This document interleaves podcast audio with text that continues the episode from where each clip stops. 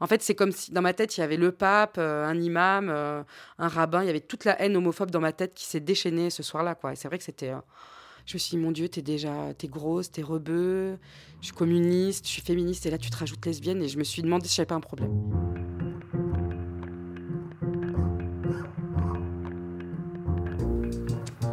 Le plus souvent dans l'histoire, Anonyme était une femme. Les bras se sont levés, les bouches sont exclamées. Maintenant, il faut des mots. Ça dure toute la vie, une évasion. C'est tout le temps à refaire. Le féminisme est une révolution, pas un réaménagement des consignes marketing.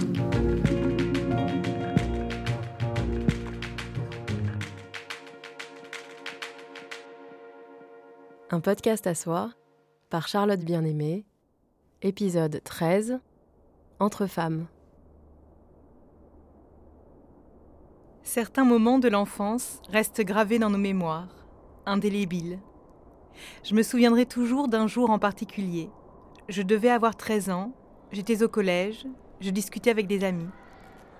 Un de mes camarades s'est approché, il m'a regardé droit dans les yeux et m'a dit, l'air dégoûté, de toute façon, tes tantes, c'est des salgouines.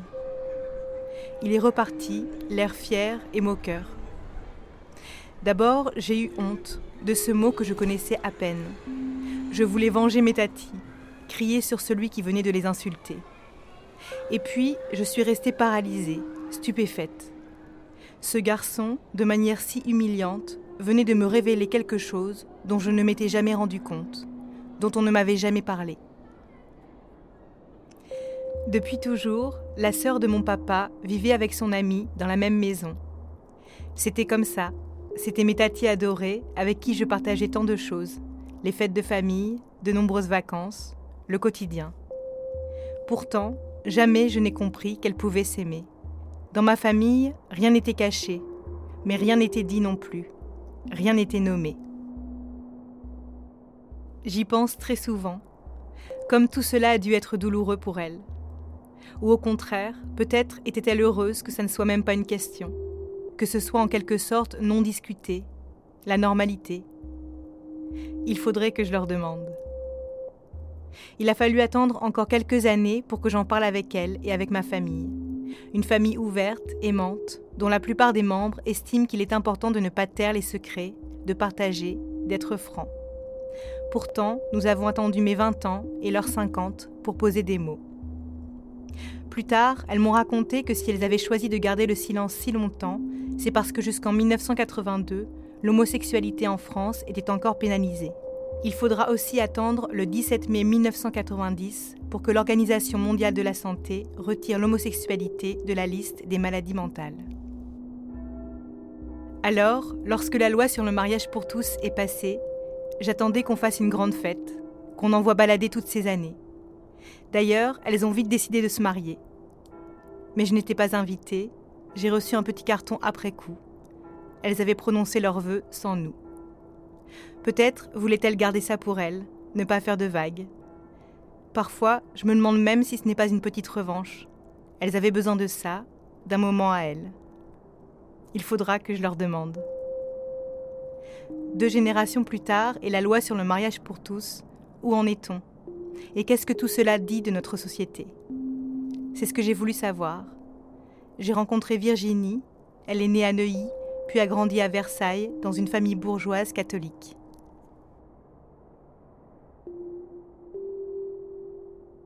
Je suis sortie avec mon premier petit copain, je pense en troisième, j'ai senti qu'il fallait que je le fasse. Enfin, tout le monde avait des copains, des copines, donc euh, c'est vraiment pour moi faire un effort comme quand ma mère elle me demandait de faire un effort et de m'habiller un peu mieux pour aller je sais pas à la messe ou un truc comme ça. C'était pour plaire aux autres moi, on m'a toujours appris, euh, pour le coup, dans ma famille, que euh, tu fais pas des choses qui te plaisent, tu fais des choses parce qu'il faut le faire pour les gens, et qu'il faut être poli, et que et qu'il euh, faut rentrer dans le moule. Et du coup, ce qui m'importait vraiment, c'est qu'il me propose un devant tout le monde, qu'on se tienne la main trois, quatre fois et que ça soit fait. quoi. on s'est embrassé juste avant de rentrer en cours de techno. J'ai eu une nausée pas possible. Et après, je suis allée à l'infirmerie, j'étais pas bien, et après, on s'est plus jamais parlé. Je me suis dit qu'il embrassait mal, et que en fait, c'était pas ça. Ensuite, je suis sortie avec un autre garçon aussi. Et à chaque fois, je me disais, bon, bah, c'est bien, je sors avec un mec, je le dis à tout le monde, je monte les textos et tout. Et une fois que c'était fait, je, le plaquais, quoi. une fois, j'ai essayé de coucher avec un garçon et on a dormi à côté et j'avais mal au cœur pendant toute la nuit. Donc ça, je me suis dit assez vite que les relations charnelles, c'était pas pour moi. J'avais lu des trucs sur le fait que Dali, il était euh, asexuel, et je me suis dit, bon, bah voilà, moi c'est pareil, quoi. J'étais quand même assez convaincue que j'avais pas de désir. J'ai songé à être nonne aussi, du coup, parce que euh, j'avais des cours de, de caté euh, très tard, et ils nous avaient présenté des nonnes, et les nonnes, elles étaient toutes célibes, donc on n'avait pas la pression d'être avec un mari, et elles lisaient de la philo, donc je me suis dit, bon, bah c'est super, je vais faire ça. Je pas la foi, mais tant pis. J'ai commencé à comprendre que j'avais un désir, je pense, vers mes 19-20 ans, qu'il fallait tout de suite que je l'interdise et que je, je, n'y tombe pas. Donc ça, c'était vraiment mon objectif principal. Et je me souviens, euh, j'étais fan de Colette. Et euh, il y a un passage où euh, elle rencontre une fille et elles sortent ensemble. Et alors qu'elle est mariée à un type. Et je me souviens quand j'ai lu ça, j'ai senti un truc dans mon, cœur, quoi. Ça s'est mis à battre très vite. J'étais stressée. Enfin, ça m'a fait un effet comme ça hyper fort. Et du coup, je l'ai relu beaucoup, beaucoup, beaucoup de fois et ça me faisait pleurer. Enfin, ça m'a mis un peu mal. Et en fait, je me suis rendu compte que plusieurs fois, après, quand j'étais exposée à des scènes un peu floues entre deux filles, j'avais cette espèce de stress. Mais c'était pas quelque chose d'agréable du tout. C'était pas euh, de la joie, c'était pas un plaisir, c'était un truc. Euh, je sais pas ce qui se passe, mais mon corps réagit mal. J'avais surtout, j'avais la tête hyper chargée. Je voulais dormir, je voulais arrêter de réfléchir, je voulais, tu vois, je disais qu'est-ce qui va pas chez moi, pourquoi, pourquoi euh, j'ai toujours ces pensées, qu'est-ce qui se passe. Du coup, c'est quand je suis sortie avec mon, dernier copain, je me suis dit, bon, lui, il va me guérir. Euh, enfin, je sors avec lui, je vais me prouver que ça marche bien. Et dans mon carnet, le jour où on s'est embrassé, j'ai écrit en énorme J'ai un mec, c'est bon, ça va, ça va mieux, c'est fini, quoi. Et, euh, et, donc là, ça me libérait, tu vois. Je me suis dit, c'est bon, j'ai un mec, je vais pouvoir en parler, je vais pouvoir dire mon mec, euh, je pars en vacances avec mon mec, j'ai embrassé mon mec. Tu vois, c'était des phrases que je rêvais de dire, quoi. Mm. Et j'attendais juste n'importe quel garçon pour pouvoir les sortir à mes amis. Et, et bon, bah, du coup, comme ça n'a ça pas, ça a pas fonctionné quand même, et que je suis partie à Paris, là, je me suis sentie moins sous pression aussi, je pense, de mes, de mes amis qui me demandaient ce genre de choses. Je sentais quand même que Paris, c'était un peu différent et qu'il y avait plus de possibles. Et, euh, et que du coup, peut-être qu'il y avait quelque chose qui existait. Et là, la manif pour tous est arrivée, en fait.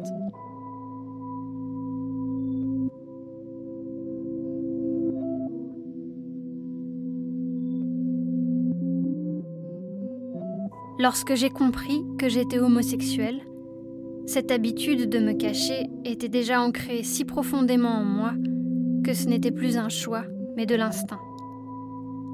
Se cacher. Se cacher pour survivre, pensais-je, étant entendu pour moi que si je disais la vérité sur ma vie, ma famille, mon inclination sexuelle, mon histoire, je me retrouverais dans ce territoire inconnu, le pays des îles, sans jamais aucune chance de mettre un nom sur ma propre vie de la comprendre ou de la faire exister. Dorothy Allison. Je rentrais euh, toutes les semaines voir mes parents à Versailles et à chaque fois que je rentrais, j'avais des euh, à la gare, on me distribuait des tracts sur la manif pour tous et euh, je me souviens du traitement médiatique très violent euh, des Versaillais à la télé. Et je me, moi, je, défendais les Versaillais parce que mes parents allaient à la manif pour tous. On a des porte-clés manif pour tous chez nous. Euh, j'ouvre le, coffre de mon père, j'ai un drapeau manif pour tous. Et c'est mes parents. Et, et c'est les amis de mes parents. Et c'est mes amis aussi qui vont. Et pour eux, la manif pour tous, c'était une grande fête. C'était quelque chose où tu te retrouves. Tu vois, j'avais des copains qui me disaient Ah, tu vas à la manif dimanche. Et il y avait des barbecues, on chantait, on dansait. Donc c'était festif. Et, et j'étais très choquée de comment les gens en parlaient à Paris. Ils disaient euh, euh, les tradis, les fachos, euh, ils, sont, ils sont mortifères, ils sont horribles. Et je me suis dit, s'il y a quand même tant de réactions violentes, c'est peut-être que ce que disent mes parents, ça c'est pas forcément partagé par tout le monde. Et, et, en fait, la manif pour tous, là où ça a été assez sain, c'est que ça a forcé aussi tout mon entourage à, statuer le fait qu'il y avait des couples homo et qu'il y avait un amour homo. Et c'est là où j'ai commencé à comprendre que c'était possible et que j'étais pas malade et que c'était pas un problème sexuel ou tu vois, mais qu'en fait il y avait des gens comme moi et qu'il y avait vraiment des gens qui sortaient ensemble. Et soit, euh, enfin certes, on les frappait, euh, on les enfermait et tout, mais ils sortaient ensemble. Et en fait, pour moi, c'était mine de rien, la manif pour tous, c'était un message d'espoir énorme en fait. Moi, ce qui était le plus dur pour moi, c'était le silence, le, de savoir que, enfin, de penser que ça n'existait pas et de penser que si jamais t'étais homo, t'étais vraiment malade. Et à un moment, j'ai dit, mais papa, tu ferais quoi si un de nous était homo? Et euh, il a arrêté la voiture, il m'a dit, bah, je serais super triste pour lui. S'il m'avait dit, c'est deg, euh, c'est horrible, c'est contre nature, ça m'aurait plus rassuré que la tristesse, parce que la tristesse a vraiment poussé ça dans la maladie. Et, euh, et tu vois, vraiment, cette espèce de compassion malsaine chrétienne où je suis désolée pour toi, mais du coup, reste bien dans ta, dans ta maladie et souffre, et ne, ne sois pas heureux, quoi. Et en fait, là, le fait finalement que qu'ils se mettent tous, qu'il y ait une levée de bouclier contre, contre cet amour, ça m'a juste prouvé qu'il y avait un amour possible. Et j'ai commencé à, à, me dire que bah, peut-être, en fait, moi aussi, euh, du coup, je me suis pas rendu compte que j'étais lesbienne, je me suis juste autorisée à, à essayer en tout cas.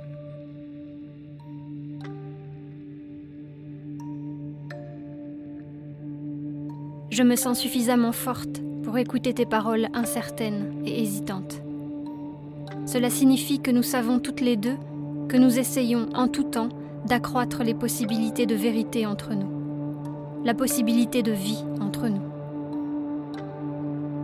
Adrienne Rich, la contrainte à l'hétérosexualité.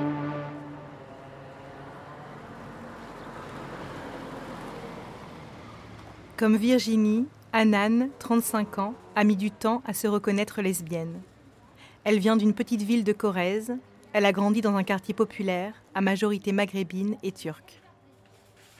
Moi, j'étais une parfaite hétéro. Alors là, euh, voire même euh, mais moi, j'ai adoré être amoureuse euh, des, des, garçons, quoi. J'avais plusieurs amoureux euh, en primaire. Alors par contre, en collège, non, ça y est, j'ai été rétrogradée. Donc j'étais exclue de l'amour parce que j'étais une grosse bouboule. Donc j'ai pas eu une grande histoire d'amour hétéro. J'ai eu des petites histoires, enfin plutôt des petits chagrins d'amour hétéro. Je tombais amoureuse typiquement du, toujours du même profil de mec, euh, le mec à sauver, le mec un peu blessé, un peu brisé, euh, un peu dépressif, un peu déprimé.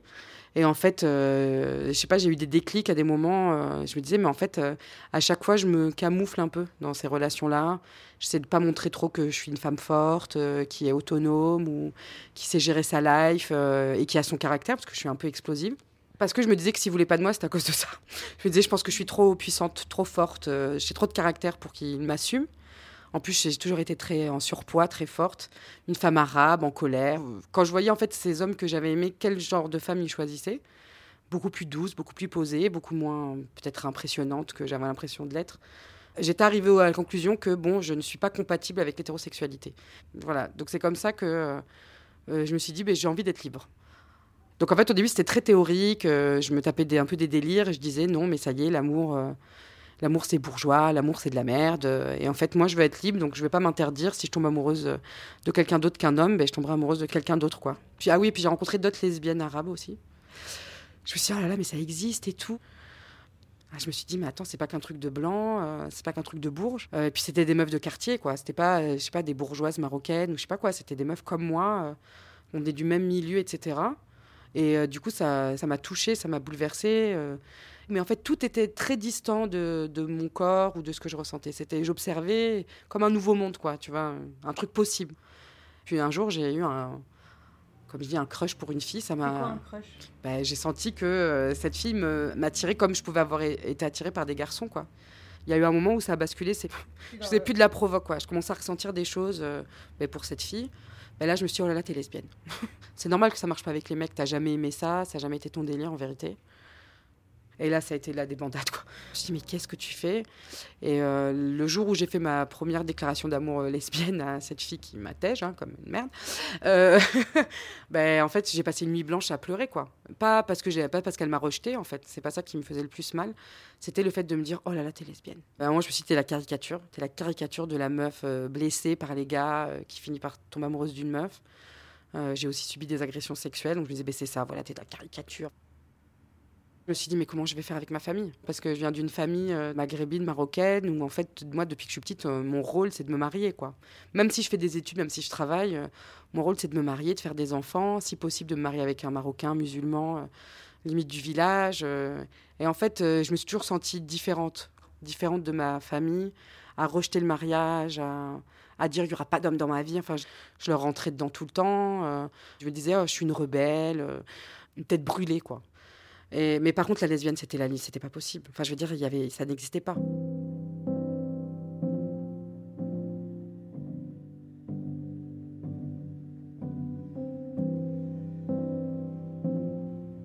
Je ne suis pas un garçon, mais Ishtar est bel et bien une femme.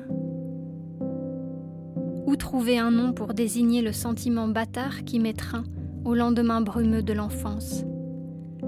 Ishtar est une femme et je ne suis même pas un garçon. Plus tard, moi aussi, je serai une femme. C'est injuste. Souad la bise, j'aurais voulu être un escargot.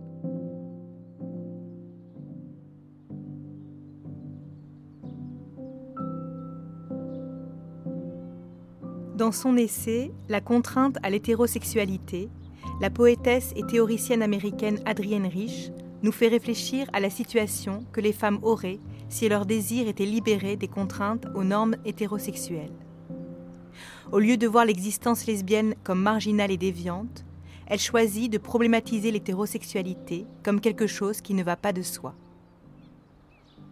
Pour Natacha Chetkuti-Ozorowitz, sociologue, dans tous les milieux sociaux, la difficulté à se dire lesbienne, encore aujourd'hui, repose sur la persistance très forte de cette contrainte à l'hétérosexualité, à laquelle se rajoute la domination masculine.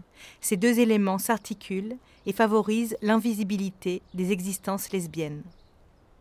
Un exemple très précis, vous tapez sur Google le terme lesbienne, et vous tombez massivement d'abord sur des sites liés à la question de la pornographie, du cinéma, etc.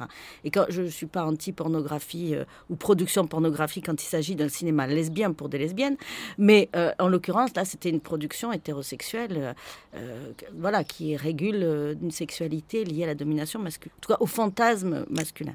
Et ça n'est pas la production des lois ou des encadrements juridiques qui va modifier ce rapport social dans le contexte actuel, le cadre juridique permet de faire reconnaître le couple. C'est-à-dire que dans les instances institutionnelles, médicales, etc., quand euh, un couple de lesbiennes va se présenter comme couple juridiquement construit, effectivement, ça a une force légitime qui n'existait pas il y a dix ans. Ça, c'est sûr. Pour autant, il y a un maintien d'une disqualification un catégorielle et d'une reconnaissance sociale. Je vais vous donner un exemple alors pas tiré de mes recherches, mais de ma propre vie, mais je pense que ça parle aussi, l'ethnographie du soi. Euh, il y a très très très peu de temps, je me trouvais avec ma compagne euh, dans un rendez-vous médical et euh, la médecin, donc on se présente, elle nous demande quel est notre lien et ma compagne dit c'est mon épousé. Et quelques minutes après, la médecin, la praticienne, lui dit Puis-je vous poser une question délicate? Est-ce que vous avez eu déjà des rapports sexuels? Mais voilà, c'est très éclairant, je trouve, de l'impensé qui se maintient. C'est-à-dire que euh, on annonce, on est marié, on est un couple, etc. Et quelques minutes après, euh, surgit la question de la question de la sexualité. Et l'autre élément, c'est quels sont les outils à disposition, justement, dans l'espace hégémonique? Dans les lycées, dans les collèges, il y a rarement une littérature présentée comme euh, lesbienne. Euh, dans les jeunes générations aujourd'hui, par exemple, si on donne des références à des auteurs euh, du milieu de l'entre-deux-guerres, Jonah Barnes, Virginia Woolf, etc., elles ne sont pas forcément reconnues, ni même connues, hein, comme culture lesbienne. Donc il y a toute une, aussi la question qui se pose justement de la transmission de cette culture et de la mise à disposition dans les lieux hégémoniques aussi de cette transmission-là. Pour Virginie Descoutures, sociologue, autrice du livre Les mères lesbiennes, paru en 2010, la difficulté à se dire lesbienne est aussi liée à une honte sociale qui se construit sur une inintelligibilité du lesbianisme. Moi, je veux dire, j'avais, mis un point d'honneur à ce que lesbienne soit sur le titre de mon bouquin. C'est-à-dire, c'est pas que euh, les familles euh, euh, de migrants, les bourgeois catholiques, etc. C'est aussi dans le monde académique. cette catégorie était impensable. Il y a dix ans, dire le mot lesbienne, qui est un très beau mot, c'était c'était sale. C'est vraiment, enfin, le dégoût, le dégoût, il est juste dans la prononciation d'un mot. Vous voyez, parce que c'est pas seulement être lesbienne qui suscite du dégoût, c'est le regard sur une catégorie de personnes, euh, une catégorie de travail scientifique, etc., etc. Et c'est même pas seulement la sexualité entre femmes, c'est juste qu'une femme puisse avoir son destin à elle, en dehors d'une relation, qu'elle soit sexuelle, mais pas seulement sexuelle, euh, euh, quotidienne, conjugale, avec un homme, pourvoyeur de revenus. Et puis, l'intelligibilité sociale des femmes ne se pense pas en dehors de la maternité. Donc voilà, cette espèce de primat de l'hétérosexualité, on a aussi du mal à s'en départir parce que on est toujours rabaissé par la naturalisation, ce truc de complémentarité, d'hétérosexualité. Un homme, une femme, ça ne peut que marcher ensemble on est des êtres sociaux, on n'est pas des gamètes.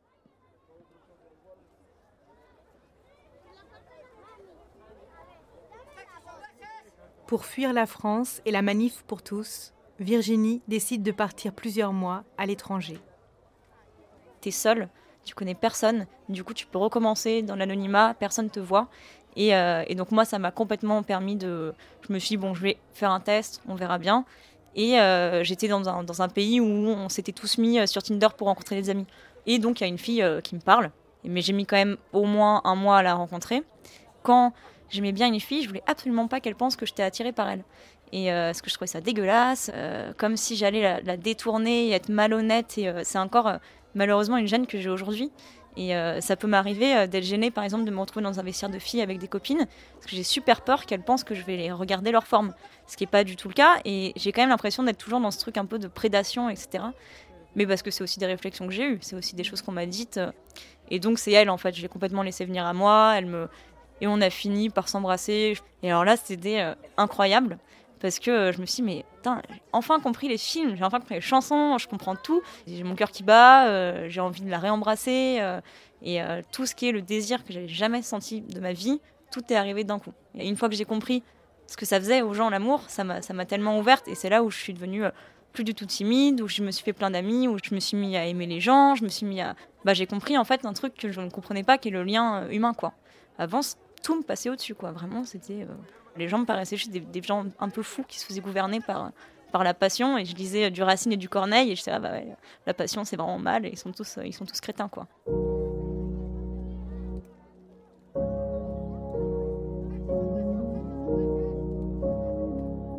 Pensez que c'est la nuit et que peut-être nous voyageons.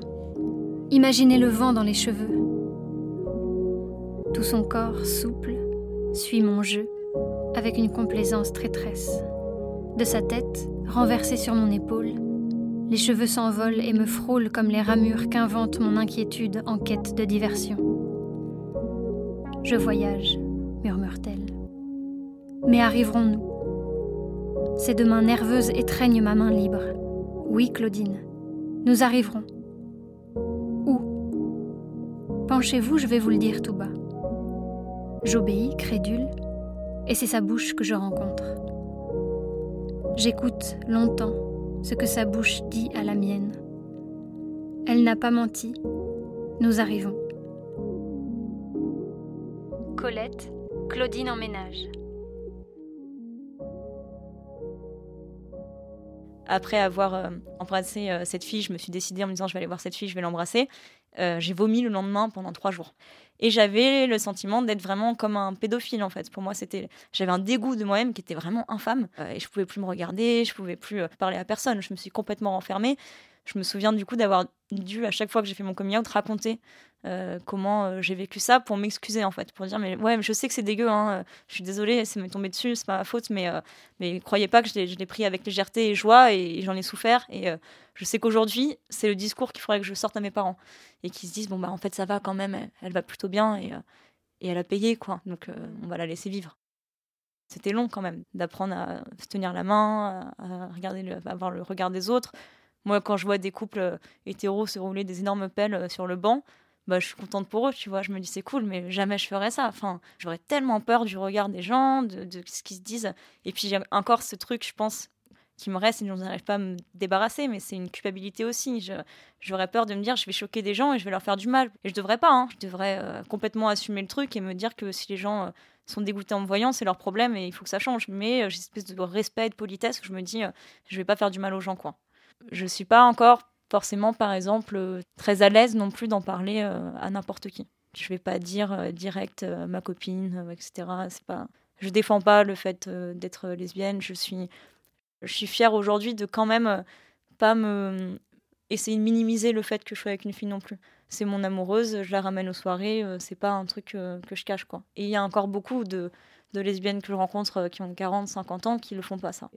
Et euh, après, libre à, chacun euh, de d'en parler ou pas. Je trouve ça super bien pour le coup qu'il y, ait des, lesbiennes qui prennent la patience d'expliquer à chaque fois. Moi, je l'ai plus et, euh, et, je considère aussi que j'ai une vie et que j'ai un temps de vie et que j'ai pas envie de le passer à expliquer à tout le monde ce que c'est que d'être lesbienne. Ça me fatigue en fait. Enfin, les gens trouvent ça totalement normal que tu doives expliquer toute ton intimité. C'est quand même des questions qu'on ne pose jamais tu vas jamais voir un couple hétéro et tu vas dire et du coup au lit ça se passe comment? Alors que quand tu es lesbienne tout le monde te pose la question c'est pas du tout problématique on te demande mais ça va? Vous trouvez quand même du plaisir? Parce que quand même c'est pas la même chose. Et c'est vraiment un truc que j'ai entendu dans plein de classes euh, différentes. Euh, et euh, la dernière fois que j'ai entendu, c'est un type que je connaissais ni David Adam qui vient s'asseoir à ma table et qui me pose ces questions devant tous mes amis. Je lui ai juste dit Est-ce que tu penses que je vais prendre ce temps? On est dans un bar, on a tous un peu picolé, je suis avec mes copains. Qu'est-ce que, tu pensais que je vais prendre du temps alors que je te connais pas pour t'expliquer tout ça?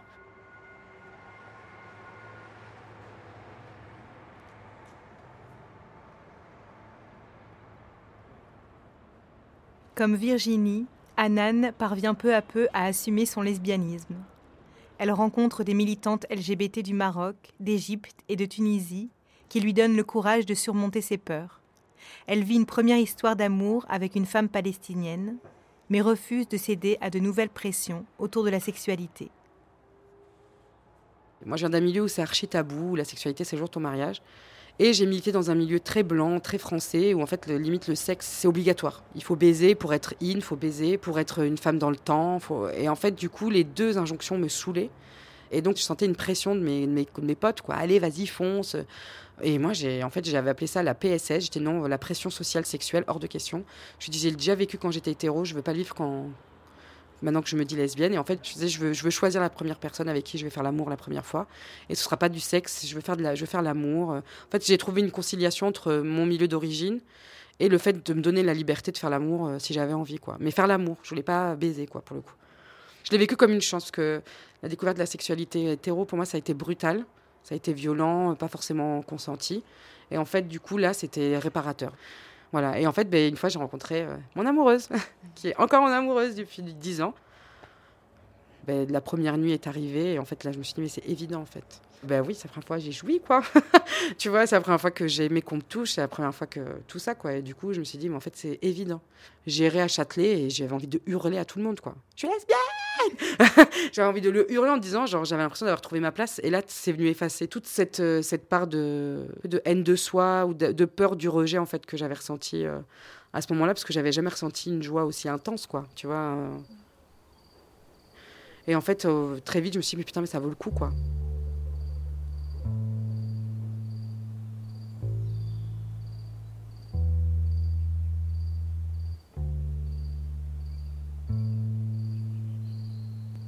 Nos corps trouvèrent les mouvements nécessaires pour s'accorder.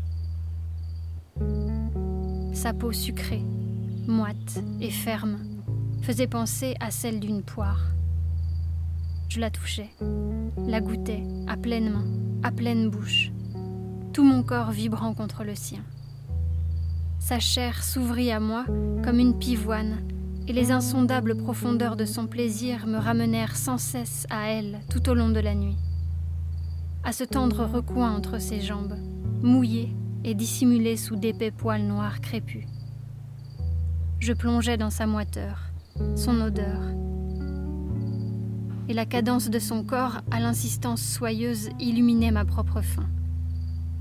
Chacune chevauchait le désir de l'autre.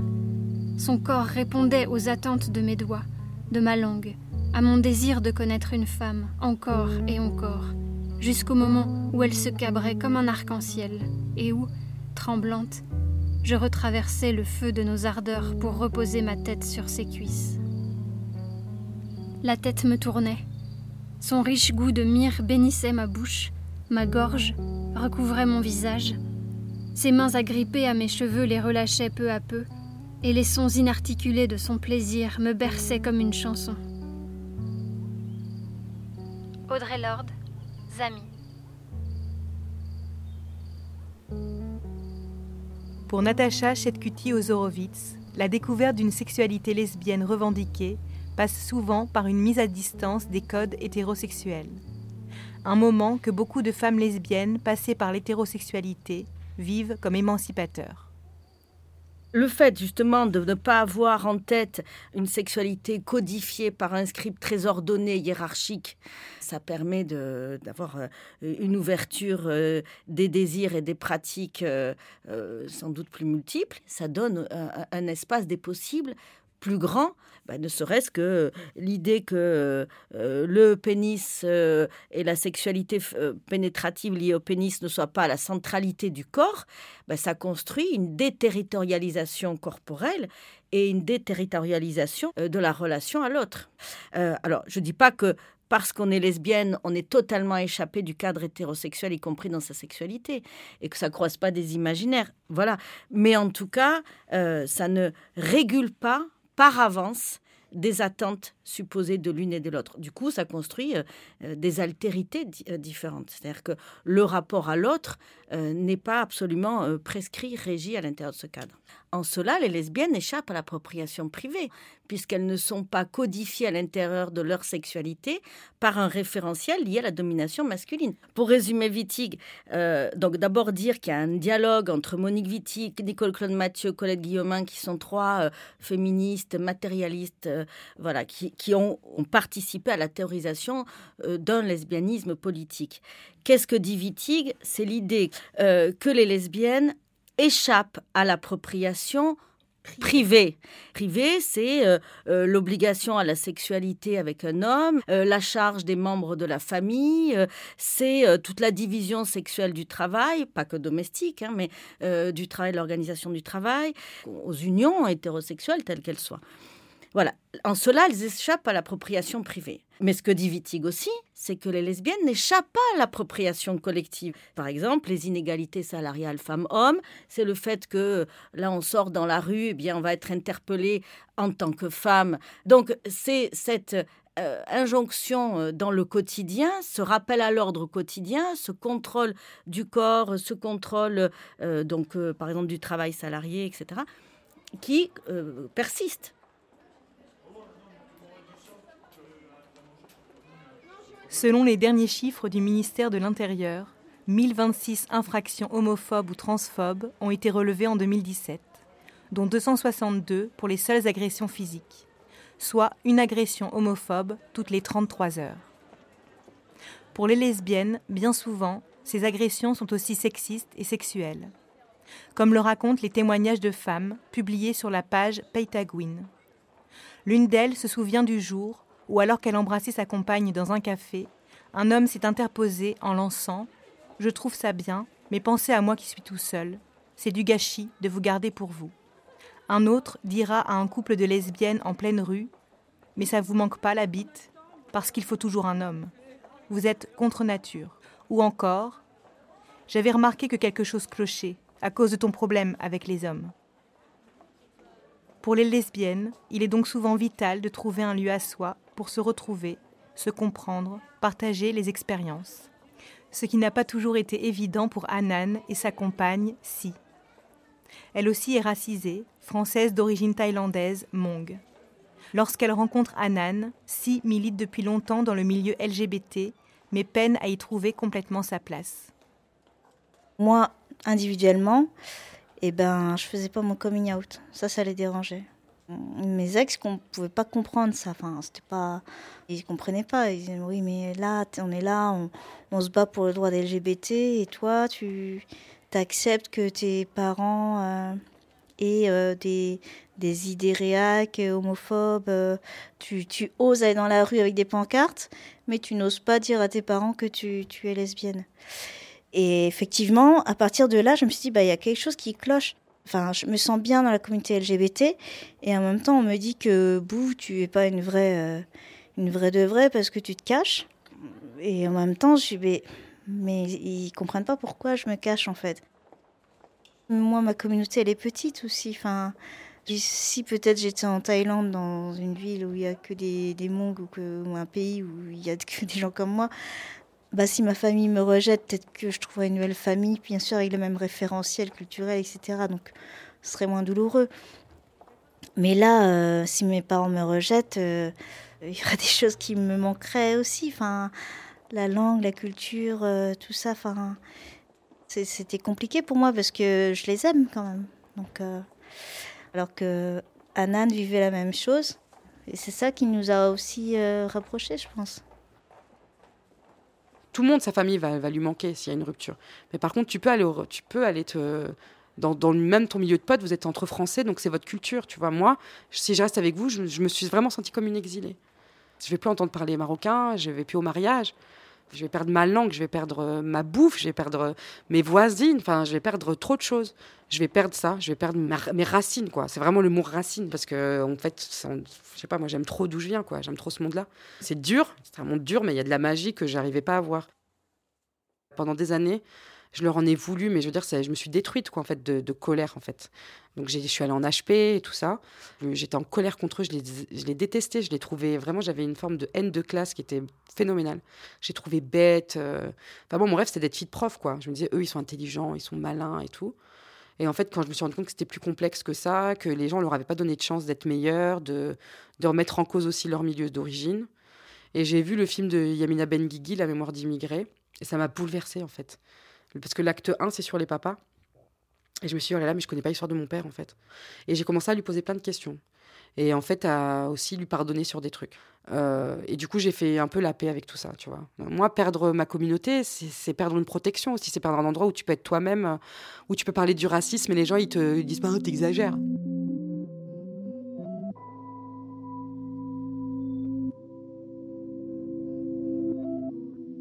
Pour chacune des femmes de notre groupe, il allait de soi que nous étions toutes du bon côté. Mais du bon côté de quoi? Cela n'était jamais nommé. Encore une façon d'éviter en silence d'examiner nos positions de vie à l'intérieur de notre petit groupe de lesbiennes, nous qui dépendions tellement du soutien des autres. Nous avions trop peur que ces différences ne s'avèrent irréconciliables, car personne ne nous avait appris à les aborder. Audrey Lord, Zami.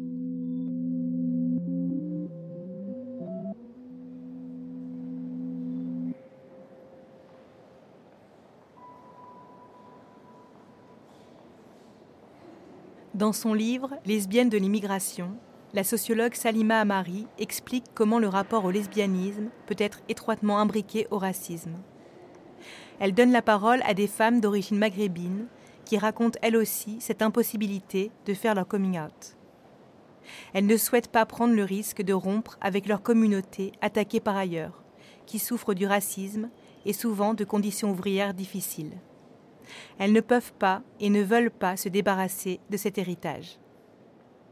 Elles se demandent très souvent comment faire avec ça tout en étant soi-même. C'est comment devenir lesbienne au milieu avec des loyautés filiales. C'est très difficile.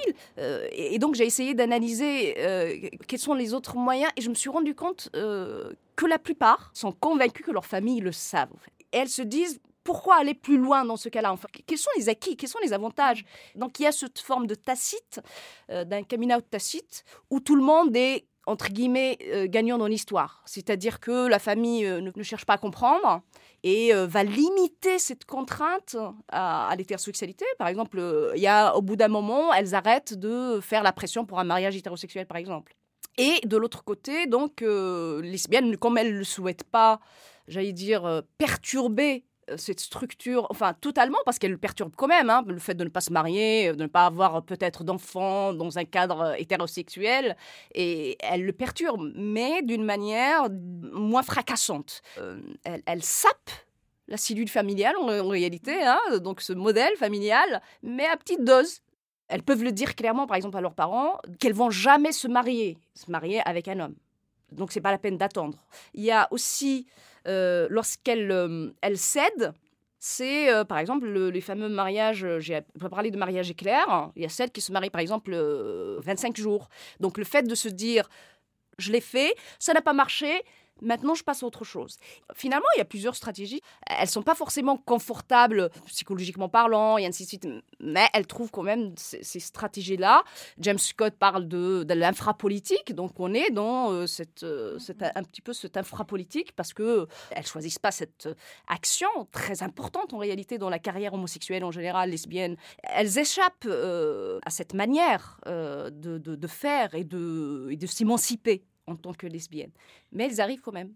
Mais après ça, Natacha Chetkuti-Ozorowitz. Il y a tout un tas de lesbiennes, euh, alors là, euh, de classe populaire, de classe moyenne ou de classe sup, qui peuvent euh, vivre aussi ces différents espaces, ces implicites, Et je dirais que ces implicites, ils traversent toutes nos vies euh, jusqu'à la fin de notre vie. Par exemple, dans les univers professionnels, eh bien, euh, il y a toujours un travail entre ce que l'on montre, ce que l'on ne montre pas, ce qu'on dit, ce qu'on ne dit pas. Et euh, ça poursuit toutes les classes sociales. Ça va conduire à une dépréciation de soi, de ses pratiques professionnelles. On n'est plus défini par son statut professionnel, mais par cette catégorie lesbienne que par ailleurs euh, je, revendique en termes d'usage. Mais euh, la question c'est euh, que signifie cette injonction à se dire? Et qu'est-ce qu'elle signifie d'un espace à la fois à dominance hétérosexuelle, mais à dominance masculine aussi? Mais là, je parle en termes de rapport social de domination. Qu'est-ce qu'il vient nous dire? À un moment donné, il faut quand même réfléchir à cette injonction permanente qui euh, est toujours lue comme le lieu de la démocratisation sexuelle, euh, le lieu euh, de l'avancée.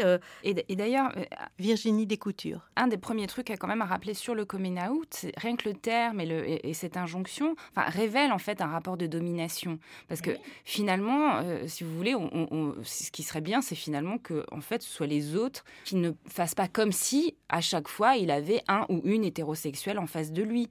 Au fond, être dans une position subalterne d'un point de vue du rapport social ou des rapports sociaux, être dans une position minoritaire, c'est au fond un travail permanent c'est-à-dire d'occupation mentale, d'élaboration, euh, euh, et au fond, du côté euh, des dominants, ce travail permanent, il n'est pas constitutif du soi. Donc c'est ça qu'il faut arriver à faire penser. Et, du coup, euh, par exemple, sous cette histoire autour du coming out, comme si, au fond, c'était au groupe minoritaire à avoir cette charge. Ce travail permanent, Anna Nessie le font au quotidien, dans tous les lieux de lutte au sein desquels elles se retrouvent toujours en minorité. Tu vois, je vais au syndicat, on parle pas d'antiracisme. Je vais dans l'antiracisme, on parle pas de féminisme. Je vais dans le monde féminisme, on parle pas de, des quartiers populaires. Du coup, en fait, c'est un coup à devenir ouf. Et là, pas de bol, en fait, nous, moi, j'ai tout ça dedans. Donc, je peux pas me diviser, en fait. On peut pas, je peux pas. Un jour, je suis syndicaliste, le lendemain, je suis antiraciste. Et du coup, moi, j'ai arrêté d'être en colère contre eux. Je me suis dit, ça sert à rien. En fait, là, il faut que je sois en colère contre le système. J'ai dit, en fait, on a besoin d'une maison, en fait. Genre, en fait, ben non, je suis tout ça et vous n'allez pas nous dégager quoi. On n'est pas une balle de flipper que vous balancez. Euh, genre chez toi, Anan, on veut bien ta grande gueule euh, syndicaliste. Par contre, sur les violences faites aux femmes, t'exagères un petit peu. Anan, on veut bien ta fierté d'être rebeu et d'être marocaine et la fierté de notre culture. Mais par contre, euh, ton délire féministe, non, tu vois. Et en fait, les gens, ils te renvoient que t'as pas ta place, que tu peux pas exister. Si tu veux, les alternatives qu'on nous proposait, c'était un moment, quand tu es dans le milieu antiraciste, c'est une espèce de loyauté aveugle on ne doit pas parler des violences qu'on vit dans notre milieu familial et social parce que euh, c'est faire le jeu de l'État. Mais attends, mais moi j'ai pas de problème de parler de ce qu'a fait mon père, hein, parce qu'en plus, si j'en parle là publiquement, c'est que je lui en ai parlé en face. Enfin, je suis pas une traître. Et puis il faut en parler. Enfin, le gars, il a répudié ma mère. Enfin, je veux dire, on va, on va recontextualiser. Il a arraché une maman à ses trois filles. Et d'ailleurs, une de ses filles est morte. Enfin, tu vois, je veux dire, c'est en fait là, moi, ma vie, c'est pas une théorie, quoi. Si toi, tu vas pas euh, mener le combat pour plus d'égalité entre nous, pour, euh, pour ramener notre classe sociale, notre milieu d'origine à, la beauté en fait qu'elle a en elle. Si toi tu fais pas le combat, c'est toi qui mènes le jeu de l'État. Tu, tu, laisses ton quartier dans le même merde que l'État laisse le quartier. Voilà, en n'assumant pas le conflit en fait. Au bout d'un moment, arrêté d'être en guerre. Je me suis dit, je suis tout moi. Donc vous n'avez pas le choix de m'accepter. En fait, de dire, ben non, je vais garder ma famille et je vais garder ma vie de couple. Et je vais vous prouver sur la tête de ma mère qu'on va y arriver. Mais en fait, en le faisant, en fait, c'est beau. Et il y a le fait de dire non, moi je veux changer les choses aussi euh, à notre rythme euh, sur les mentalités en fait. Parce que moi je pense que les gens ils progressent par étapes. Et pour moi on y arrive. Mais on, parce que par contre on se donne euh, un peu la mission. Moi je suis en mission, je me dis ben, j'ai trouvé ma place en fait. Ma place maintenant j'assume de plus en plus, moi c'est d'assumer que je suis une lesbienne de quartier arabe, qui qu'elle ait fait des études ou pas, et que je vais me battre pour que en fait, ça devienne normal. Dans nos quartiers, dans notre classe sociale, que ça devienne euh, la normalité et pas euh, l'exceptionnel, quoi, ou la folie. Je suis une femme, une femme comme les autres. Je suis une femme, une femme en lutte. Je vais me battre pour être libre. Je vais me battre pour être libre.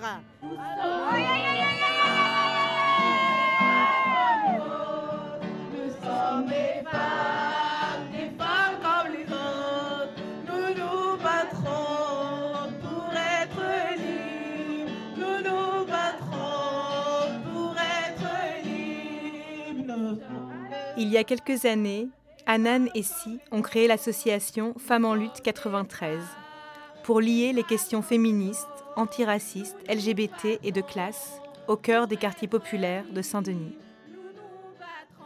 Elles ont aussi décidé de devenir mamans et donc de faire finalement leur coming out auprès de leurs parents après de longues années de silence. Mes parents l'ont très bien accepté. À la grande surprise de tous, mon grand frère leur a dit si est lesbienne euh, avec Anan, parce connaissait bien Anan vu qu'elle venait depuis quelques années déjà à la maison. Avec Anan, et elle aime les femmes et elle veut avoir un enfant. Parce que moi, je maîtrise pas assez correctement la langue euh, euh, pour, et puis avec les émotions pour leur expliquer clairement quel était mon projet et ma situation. Et mes parents étaient ravis. Ils ont dit mais oui, oui, oui, d'accord, très bien. on est contente qu'elle veuille y avoir un enfant. Et mon frère a dit, mais est-ce que vous avez bien compris ce que je vous ai dit? Si elle aime les femmes, mais elle veut avoir un enfant. Et mes parents l'ont un peu rouspété en disant, mais tu nous prends pour des idiots, on regarde la télé, euh, on sait qu'Hollande, il donne des droits euh, aux homosexuels. Ils étaient contents, ils m'ont appelé le soir même en disant euh, tu sais, on est tes parents, on t'aime, et puis euh, on sait que t'es avec Anna, on est content. J'étais sur le cul, quoi. J'étais avec mon verre de whisky, là, et je me suis dit, oh, pas du tout. Ils ont pété un câble. La famille a tellement réagi, les parents, genre en mode, euh, bah, tout va bien, c'est normal, qu'après, si elle s'est retournée la violence contre elle-même. C'est de ma faute, j'ai été stupide, j'aurais dû leur en parler avant, je me suis privée de trucs, et j'ai fait, moi, en tout cas, de mon rôle de soutien, j'ai dû rappeler, ben non, c'est que c'était pas possible. Et non, non, c'est. Je pense que mes parents, ils étaient vraiment inquiets pour moi. Depuis toutes ces années où, pour eux, j'étais sur Paris toute seule, euh, célibataire, euh, vieille fille, euh, isolée. Là, d'un seul coup, ils savent que non, en fait, je suis avec quelqu'un qui prend soin de moi, qui est là si j'ai besoin, qui et que j'ai une perspective de, vie de famille. Ils étaient, je crois que c'est ça, ils étaient aux anges, quoi. Le reste, ils... tant pis, quoi. On les sous-estime. Après, euh, de toute façon, euh, nos familles, nos communautés, elles sont pas, euh, c'est pas égales. Dans nos communautés, il y a des gens, c'est des gens réactionnaires. On, ne les changera pas. Il y en a qui sont un peu entre les deux, qui savent pas trop, et puis il y a des gens qui sont humanistes et progressistes. Ils vont pas se dire ça comme ça eux. Mais par contre, en fait, dans leur compréhension de, de notre histoire d'amour ou des choix qu'on fait, ben, en fait, ils choisissent d'être ouverts, ils choisissent de comprendre, de nous aimer et tout. Et en fait, pour moi, c'est important qu'on valorise ça aussi. Ça efface pas toutes les violences que d'autres vont vivre, euh, les exclusions, euh, les actes homophobes, les propos homophobes. Mais par contre, ça veut dire que des bons modèles existent. Moi, je veux donner le micro à ces gens-là, parce que comme ça, on va faire taire les autres. Et qu'en fait, peut-être pendant longtemps, on s'est concentré sur, euh, sur les désastres que ça pouvait créer, alors qu'en fait, il ben, y, a, y, a de la beauté, quoi, quand même faut continuer à se battre. Et par contre, nous, on n'a pas fini. On sait que sur l'homophobie, bon ton, mais il y en a encore. Même dans ma famille, dans la famille de si, on, on, sait que notre vie, ça va être un combat.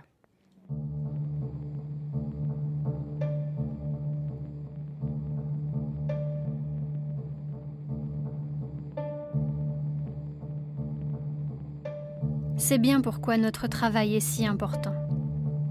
Son pouvoir ne se trouve pas tant dans le moi qui vit par les mots, que dans le sang qui nourrit l'œil en train de lire, dans le muscle qui entretient le désir éveillé par le mot.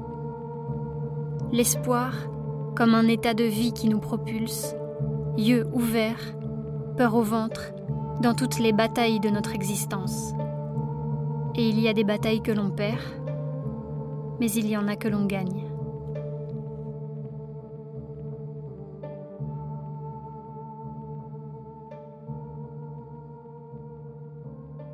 En fait, une fois qu'on avait fait le coming out, une fois que nos parents avaient dit allez-y feu vert, euh, allez vous faire, enfin va te faire inséminer le plus rapidement possible, quitte à t'en mettre six d'un coup. Ben, c'était, on avait une espèce de pression comme ça aussi, bah, familiale, euh, dans le sens où maintenant, faut que tu aies un gosse. Enfin, faut, il faut, faut que ça marche, quoi. Faut que ça marche, faut que tu deviennes maman. Euh. et du coup, j'ai jamais autant parlé de mes règles et de mon vagin avec ma mère, alors que c'était des sujets tabous quand même avant, entre nous deux. Et tous les 15 jours, elle m'appelait. En fait, notre vie était rythmée. Tous les 15 jours, ovulation. tous les 15 jours, on voit si je suis enceinte. Non, ça n'a pas marché. Elle en recommence. Et c'était une espèce de course-poursuite comme ça. C'est comme si c'était une injonction à être une femme, c'était de se marier avec un mec. Ils ont accepté qu'elle se marierait pas avec un mec, mais du coup, fallait maintenant qu'elle devienne maman. Tu vois, ils ont en, deux, deux, minutes, quoi. Ils ont changé une injonction par une autre et en fait, euh, c'est comme si elle n'avait pas eu le temps d'encaisser, quoi.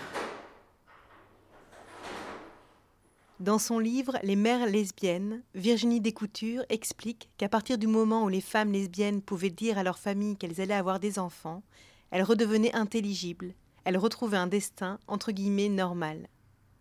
Je pense que l'injonction, elle est pour tout le monde. Être une vraie femme, c'est être une mère. Euh, une femme qui a 40 ans, qui n'a pas d'enfant, elle est quand même peu intelligible euh, dans notre société. La force continue de cette injonction, et là les travaux de Charlotte de Best le montrent très très bien, la revendication du non-désir d'enfant pour les femmes aujourd'hui est encore très inacceptable. Euh, qu'elles soient lesbiennes ou hétérosexuelles, quel coût social et là, on voit bien que la force euh, du, rapport social est persistante parce que c'est extrêmement disqualifiant. Il y a une nécessité de se justifier. Euh, et effectivement, là, pour le coup, aux, yeux du regard social, il y a l'idée qu'on échappe complètement euh, et à la catégorisation femme, pour le coup, et, et à un destin assigné où il y a une question qui se pose. Voilà. Et donc jusqu'à présent, on pensait que du coup, être une vraie femme, les lesbiennes ne sont pas les femmes parce que bah, nous, hop, on échappe euh, au destin maternel. Sauf que l'injonction rattrape. Euh, alors, est-ce que c'est une injonction? Est-ce que pourrait ou est-ce que plus largement, on peut poser aussi la question du rapport à la maternité comme une question existentielle qui dépasse la question de la domination masculine? Qu'est-ce qu'on fout là euh, Qu'est-ce que c'est que ce rapport au monde? Est-ce que euh, je peux justement échapper à ce rapport patriarcal? Il y a quand même plein de femmes lesbiennes qui désirent avoir un enfant, euh, justement dans ce cadre lesbien, en pensant que ça va transformer le monde aussi ça transforme la norme, ça transforme les représentations sociales. Il y a deux mamans, ça a un effet social évident.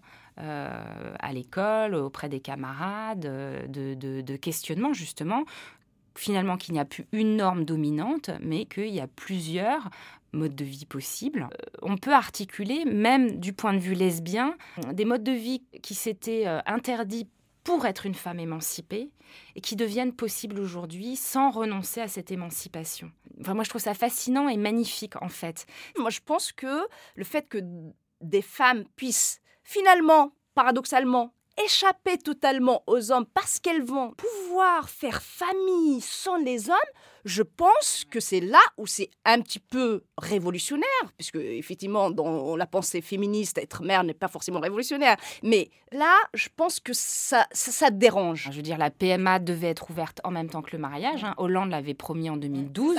On est quand même cinq ans plus tard et on n'ouvre pas la PMA. Ok, l'égalité pour le, la conjugalité, pour le couple, le mariage, mais euh, la filiation, euh, surtout pas. Donc ça révèle en effet, comme tu dis très bien, euh, finalement que ces familles sont aussi très subversives. Malgré tout, Si et Anan se lancent dans la PMA hors la loi et expérimentent le parcours de combattante imposé aux couples de femmes pour faire un enfant. Moi, en fait, ce qui m'avait bloqué, c'est aussi le fait de. Voilà, on a fait le coming out auprès des familles, etc. Et là, on est encore euh, hors la loi au niveau de l'administration, euh, le corps médical tu t'y vas, mais en même temps, euh, c'est pour une PMA de lesbienne, ils savent pas, donc tu te fais passer par une hétéro. Enfin, c'est tout ce, truc-là qui, me chagrinait aussi, du fait d'être encore placard finalement. Et puis, toutes ce côté médical, euh, c'était violent aussi pour moi. Je trouvais qu'on te manipulait comme, une chose, euh, alors que c'est l'ordre de l'intime, avec des propos racistes. c'était un vieux professeur, enfin docteur qui m'a fait une blague. Euh, j'étais cul nu sur son, sa table de. Et il me fait Vous êtes de quelle origine? Je dis bah, je, suis, thaïlandaise. Il me dit Ah, bah, j'étais en Thaïlande.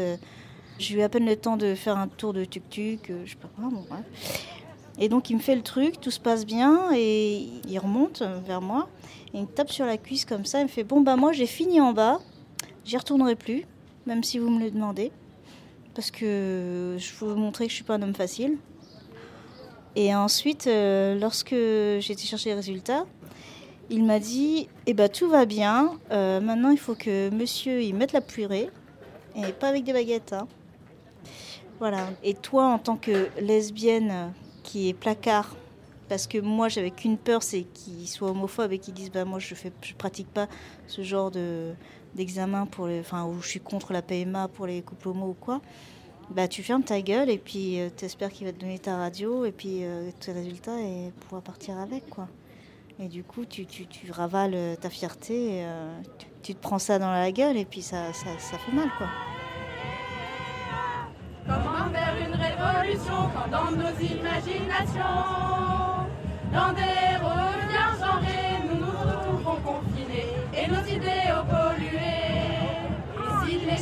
nous ressemblent, on les écrivait tout ensemble, chants qui racontent nos histoires et nos histoires donne du courage et du pouvoir.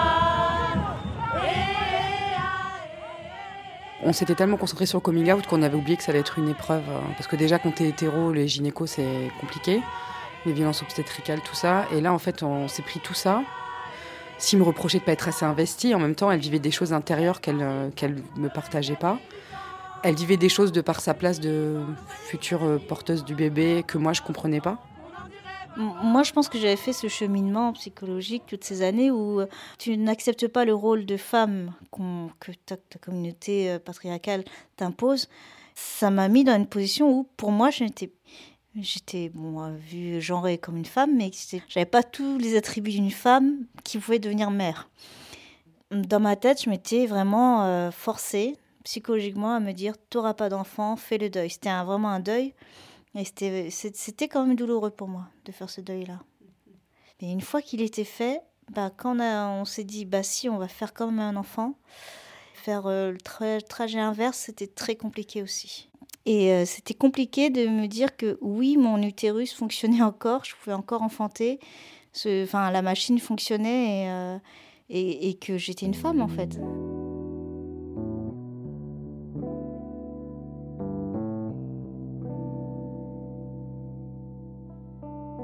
C'est l'amour des femmes qui m'a guéri. Je ne parle pas seulement des femmes les plus proches, même si elles ont été la pierre de touche de cet édifice. En plus de cette énergie venue de l'extérieur, je suis sûre qu'émanait en retour une énergie issue de l'intérieur de moi et qui me permettait de recevoir ce flux. On n'oublie jamais complètement l'apprentissage de la survie tant que l'on est là survivre. Sans un bon nombre de femmes dans ma vie, je serais morte depuis longtemps. Audrey Lorde, Journal du cancer. Anan et Si ont donné naissance à une petite fille il y a quelques semaines.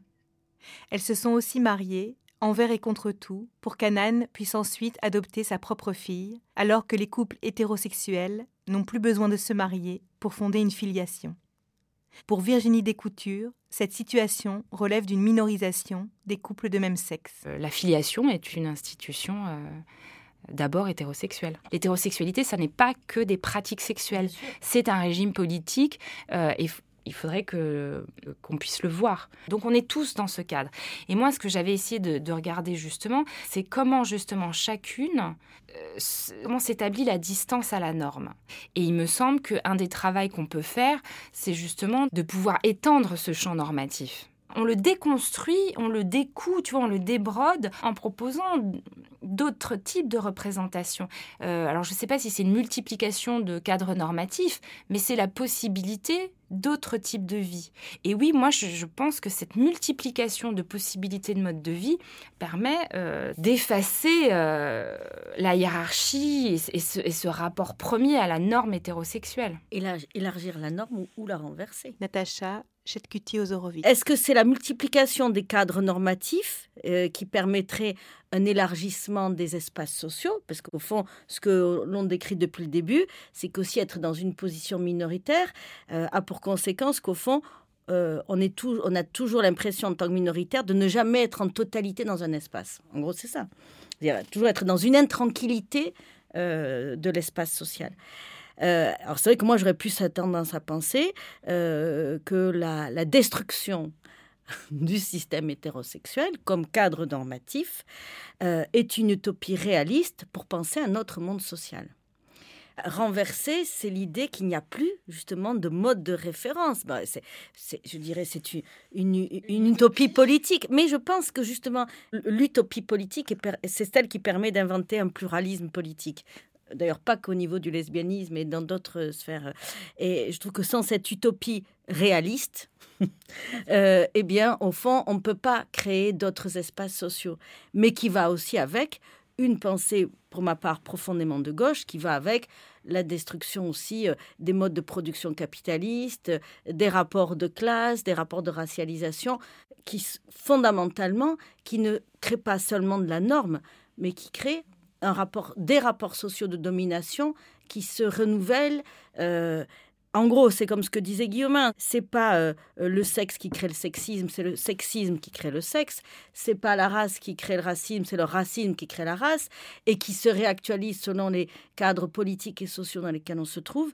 Donc, effectivement, avoir comme idée la destruction de ces rapports sociaux, pour moi, euh, c'est une manière d'inventer. Il y a une analyse à, faire, mais on ne l'a pas encore faite, hein, cette analyse, on n'a pas encore en main, euh, euh, sur comment, comment penser ce renversement. Enfin, pour moi, idéalement, penser ce renversement, c'est-à-dire que le référent, par exemple, l'idée qu'il n'y a plus de référentiel de catégorisation lesbienne, hétérosexuelle, euh, euh, voilà. Là, évidemment, le jour où on en est là et où euh, il n'y a plus ces référentiels de catégorisation femme-homme comme manière de penser l'altérité et le rapport à l'autre, au fond, on fera advenir un statut d'humain. Madame Anna, consentez-vous à prendre pour épouse Madame Si ici présente. Oui. En attendant de tout renverser, Anna et Si ont vécu leur mariage comme une grande victoire après des années de lutte. Madame, si consentez-vous à prendre pour épouse Madame ici présente. Oui.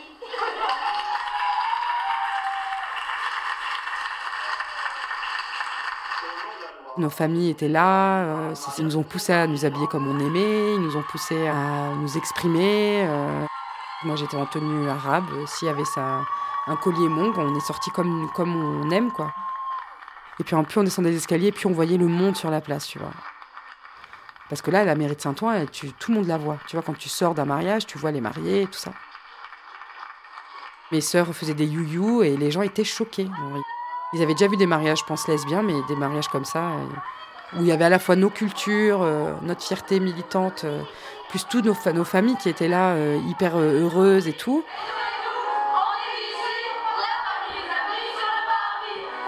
Et nos copines de femmes en lutte, elles nous ont fait une sortie de folie, en fait.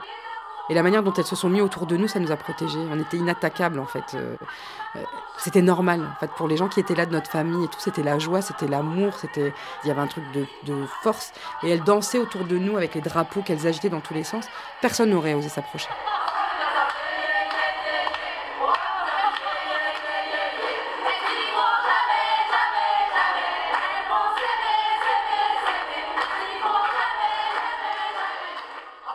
Nous nous sommes choisis les unes les autres. Et sur le front de chacune de nos batailles, la guerre reste la même. Si nous perdons, un jour le sang des femmes séchera à la surface d'une planète morte. Et si nous gagnons, il n'en restera nulle trace. Nous cherchons au-delà de l'histoire des possibilités nouvelles pour nous rencontrer. Audrey Lord, Sister Outsider.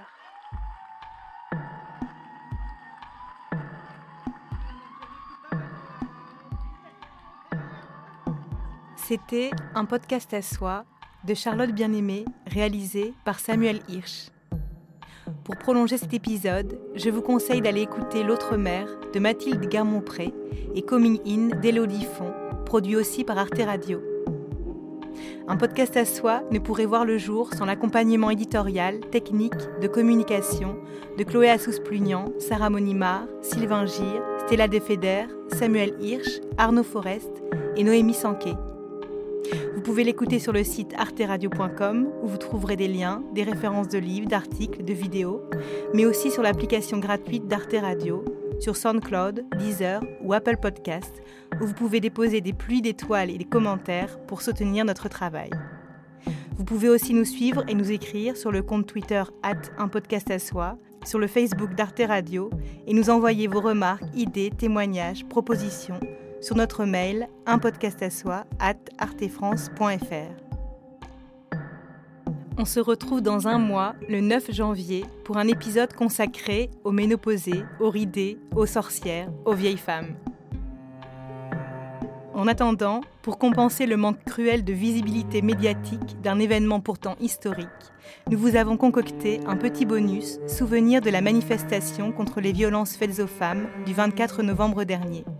C'était beau, nous y étions nombreuses et fortes. Si les femmes chantent fort, c'est qu'elles ont à dire. Foutez la paix à nos corps et à nos désirs. La porte, je sais l'ouvrir seule, tout aussi bien que ma gueule.